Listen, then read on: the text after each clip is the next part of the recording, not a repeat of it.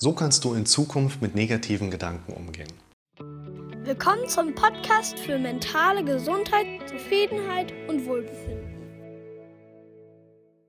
Um eine bessere Handhabe oder ein Kompetenzmodell aufzubauen, auch mal mit negativen Gedanken umgehen zu können, solltest du dir erst einmal bewusst werden, was negative Gedanken überhaupt sind, beziehungsweise wie kannst du negative Gedanken überhaupt wahrnehmen. Grundsätzlich ist es so, dass wir als Verarbeitungsmechanismus im Kopf im Prinzip zwei Wege haben, die für uns besonders deutlich auf eine Gefühlsdarstellung auch wirken können. Das heißt, wir haben einerseits diesen Faktor, dass wir vor allen Dingen visuell verarbeiten, also wir sehen Dinge vor unserem inneren Auge und wir sprechen mit uns selbst. Und diese Gesprächssituation auf der inneren Verarbeitungsebene hat sehr häufig zum Beispiel auch bewertende Komponente gegenüber der Person selbst. Das heißt, so wie ich mir selber im Denkprozess zum Beispiel Wert und Bedeutung zuschreibe, baut sich hieraus auch ein Selbstwertgefühl auf. In der Regel haben wir Menschen nicht Angst vor dem, was unbedingt vor uns ist. Natürlich, wir haben auch Angst vor den Dingen, die um uns drumherum sind. Wir haben aber viel häufiger Angst vor den Dingen, die wir vor dem inneren Auge sehen. Und da müssen wir eben auch immer mit einkalkulieren, wir können halt nicht in den Kopf eines Menschen so reingucken, dass wir sehen, an welche Bilder denkt er gerade. Außer mit modernen Kernspintomographen, aber das ist eine andere Geschichte, die hat man jetzt ja auch nicht unbedingt immer mit dabei. Und das ist ein erster wichtiger Punkt, wenn du verstehen willst, wie du in Zukunft besser mit negativen Gedanken umgehen kannst. Werd dir erstmal bewusst, woran erkennst du eigentlich, dass du gerade einen negativen Gedanken hast. Du hast vermutlich ein negativ geprägtes Bild auf der inneren Verarbeitungsebene oder irgendeine auditive Befürchtungsebene. Wichtig in dem Zusammenhang ist eben auch zu erwähnen, dass unser Kopf nicht zum positiven Denken gemacht ist, sondern zum dramatischen. Das ist ein evolutionsbiologischer Mechanismus, der unseren Vorfahren beim Überleben geholfen hat. Wir können froh sein, dass unsere Vorfahren Angsthasen waren, sonst würden wir beide uns gar nicht jetzt über dieses Thema unterhalten können. Und daher geht es so ein Stück weit darum, auch zu hinterfragen, in welchem Modus sind wir jeweils unterwegs. Unser Gehirn denkt vor allen Dingen dramatisch, wenn wir es auch in die Möglichkeit versetzen, dramatisch denken zu können. Das heißt, wenn wir uns einem Könnte-Modus aussetzen, was könnte in meiner persönlichen Zukunft passieren, dann denkt mein Gehirn vor allen Dingen dramatisch. Das heißt, eine Möglichkeit, die ich jetzt gerade schon mal so ein bisschen vorweggreife, ist nachher aktiver in das Denken einzugreifen und sich eher diese Fragen zu stellen, was möchte ich, was in meiner Zukunft passiert. Aber gehen wir erstmal Schritt für Schritt in dieses Bild rein. Was Menschen sehr häufig erleben, ist, dass zum Beispiel auf der auditiven Ebene eine Befürchtung hochkommt. Das heißt, der Student kann sich mit seinem nächsten Studentenfach da unterhalten, Unifach, und stellt sich selber vor diese auditive Befürchtung, was ist, wenn ich die Klausur nicht schaffe. Das ist ein Punkt, wo eine eher abstrakte Befürchtung hochkommt, wo der Student schon mal geneigt ist zu flüchten. Ich glaube jetzt mal gerade beim Student, da ist ja der Begriff der Prokrastination gerade auch ganz modern.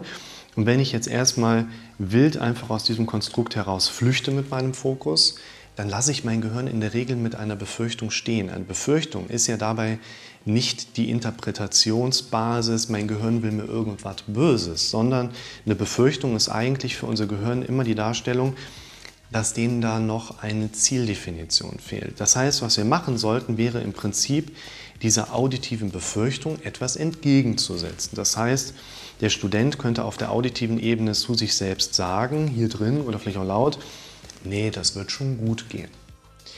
Das, wenn er so weit schon kommt, funktioniert allerdings in den meisten Fällen nicht wirklich. Das hat zwei Gründe.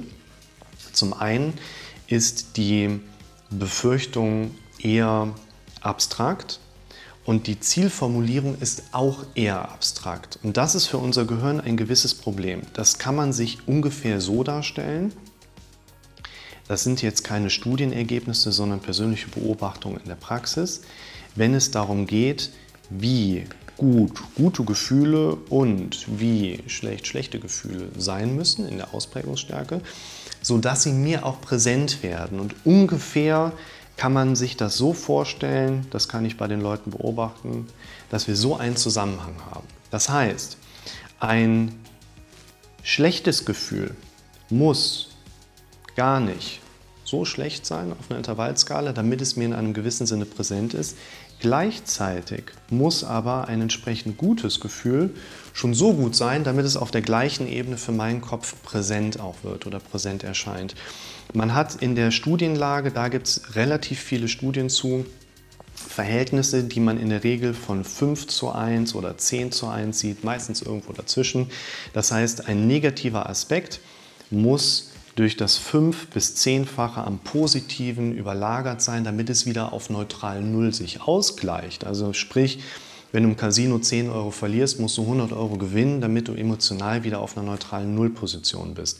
Ob ich die Verhältnisse jetzt 5 zu 1 oder 10 zu 1 sehe, ist vielleicht nicht so interessant, wie vielleicht eher der Faktor, wenn ich eine negative Befürchtung habe, oder Befürchtung ist eigentlich immer negativ, wenn ich da eine Befürchtung im Kopf habe und setze dem jetzt erstmal etwas auditiv Abstraktes entgegen, dann habe ich einerseits das Problem, dass ich immer noch in einem relativ quantitativ ungünstigen Mechanismus unterwegs bin. Das heißt, ich setze gegen eine Befürchtung eine auditive, ich sag mal, Wunschformulierung, was passieren soll, plus der Faktor, die auditive Befürchtung, die abstrakt ist, setze ich mit einer auditiven Wunschformel dagegen, wie ich eben sagte, nee, nee, das wird schon gut gehen.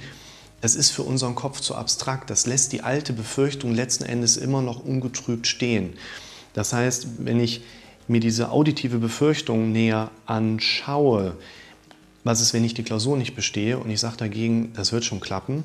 Das Problem ist, dass aus auditiven Befürchtungsmustern sehr häufig dann auch schnell Befürchtungsbilder kommen. Das heißt, auf einer visuellen Verarbeitungsebene das Problem dann auch mit in meinen sichtbaren Kontext mit eintritt.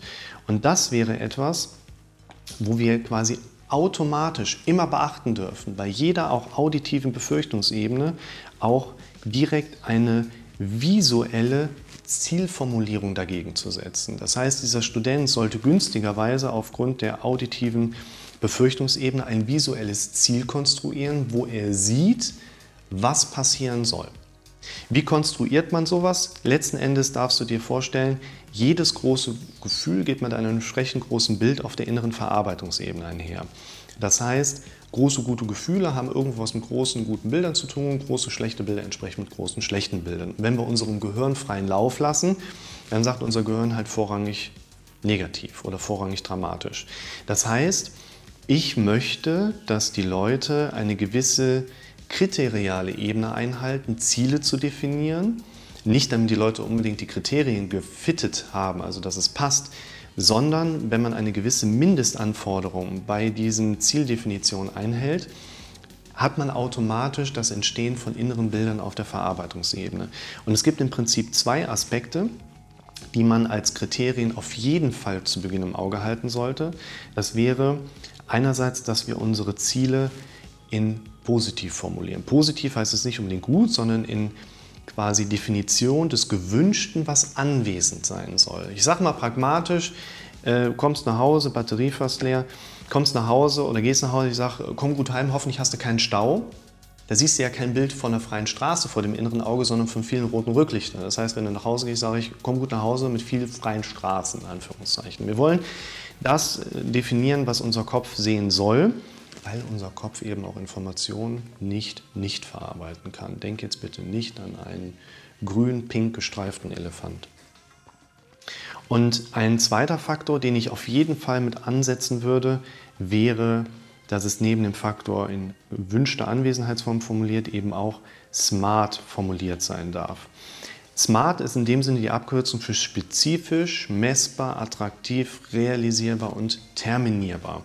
Es gibt andere Videos von mir, wo ich tiefer in diesen Smart-Begriff reingehe. Wichtiger finde ich im Moment kurz dazu Bezug zu nehmen, dass wenn du ein gewünschtes Ziel mindestens mal spezifisch, messbar und vielleicht auch noch attraktiv gestaltest, dann bauen sich automatisch Bilder vor deinem inneren Auge auf. Der Student, der die Befürchtung hat, was ist, wenn die Klausur nicht klappt, sich vor dem inneren Auge aber vorstellt, Moment, das ist doch gar nicht mein Ziel, den nicht zu bestehen. Ich möchte die Klausur bestehen und ich fange jetzt erstmal an, mir positive Bilder davon vor dem inneren Auge aufzubauen. Der Student, der sieht sich selber, wie er in der Prüfung sitzt, er bekommt die Klausur und er sieht sich von außen, wie er anfängt zu grinsen, weil er kann alle Fragen beantworten. Er sieht sich, wie er Sachen dorthin schreibt. Nachher entspannt die Prüfung abgibt. Vielleicht sieht er noch das Bild auch dazu, wie im Hintergrund schon der Prüfungszettel am schwarzen Brett hängt, wo seine Matrikelnummer drauf ist, wie er bestanden hat. Diese Form von Bilder brauchen wir vor dem inneren Auge. Und ich sage mal so, das hilft einerseits, um natürlich mit inneren Befürchtungsmustern besser umgehen zu können. Das soll aber vor allen Dingen auch eine Grundlage geben, wie Leute anfangen dürfen, einfach entspannter lernen zu können. Weil ein Student, der unter diesen Befürchtungsmustern immer wieder den Misserfolg vor dem inneren Auge präsentiert bekommt, unser Gehirn denkt entweder Erfolg oder Misserfolg. Und wenn unser Gehirn immer wieder diesen Misserfolg vor dem inneren Auge sieht, und ich versuche aber krampfhaft, wenn ich es überhaupt zum Schreibtisch schaffe, mir dort das Wissen in den Kopf zu prügeln, dann ist es mehr oder weniger eine self-fulfilling prophecy, dass ich in der Klausur sitze, habe irgendeinen Blackout und schaffe dann eben diese Prüfung auch wieder nicht und muss dann in Zweitversuch, Drittversuch und muss dann auch noch, ich finde das übrigens totaler Bockmist, dass wir Zwangsexmatrikulationssystem haben. Das äh, ist nicht unbedingt förderlich, dass die Leute mit weniger Druck in so eine Prüfung reingehen. Das ist furchtbar. Aber ähm, es ist ja Gott sei Dank nur ganz selten, dass sowas passiert. Hier nochmal zusammengefasst, Befürchtungsmuster, also negatives Denken, kommt ganz häufig erstmal auditiv als Wahrnehmungskanal in unseren Kopf rein. Wir sollten dann nicht in einer abstrakten Variante auditiv darauf antworten. Wir sollten auch nicht mit unserem Fokus wegspringen. Wir sollten uns erstmal um diese Befürchtung kümmern. Befürchtungen brauchen Bühnen, weil es von unserem Kopf ein klarer Auftrag ist. Kollege, denk mal darüber nach, weil da habe ich noch Unsicherheit. Unser Gehirn ist unser großer Freund, der möchte dir helfen. Und dann solltest du eben nicht auf dem auditiven Wahrnehmungskanal bleiben, weil die Gefahr, dass eine auditive Befürchtung mit einem entsprechend visuellen Befürchtungskonstrukt einhergeht, relativ groß ist. Und du solltest dir dann ein Zielbild konstruieren, wo du für dich eine klare Übersicht hast, das ist das, was du anstelle deiner Befürchtung erleben möchtest. Theoretisch kannst du für ein solches Konstrukt auch eine kleine Übung verwenden, indem du vier Fragen durchgehst. Frage Nummer eins, was ist deine Befürchtung? Frage Nummer zwei, ist es dein Ziel, was passiert? Frage Nummer drei, was ist denn eigentlich dein Ziel, was passieren soll? Frage Nummer vier, Spezifizierung, das heißt, äh, Kriterien, Gütekriterien für gute Ziele einhalten. Das heißt, es ist smart formuliert, es ist positiv formuliert. Es gibt noch zwei weitere Kriterien für die richtigen Profis da draußen, würde ich noch mit implementieren wollen. Sind es deine Ziele, die du da verfolgst und hast du Kontrolle über den Zielerreichungsprozess? Versuche erstmal herauszufinden, was ist der negative Gedanke, vielleicht tritt er in Form einer Befürchtung auf, dann kannst du genau dieses Konstrukt für dich einmal durchspielen. Und du darfst dir eine Sache auch nochmal ganz deutlich im Kopf abspeichern. Jede Befürchtung ist erstmal zu interpretieren als ein noch nicht definiertes Ziel.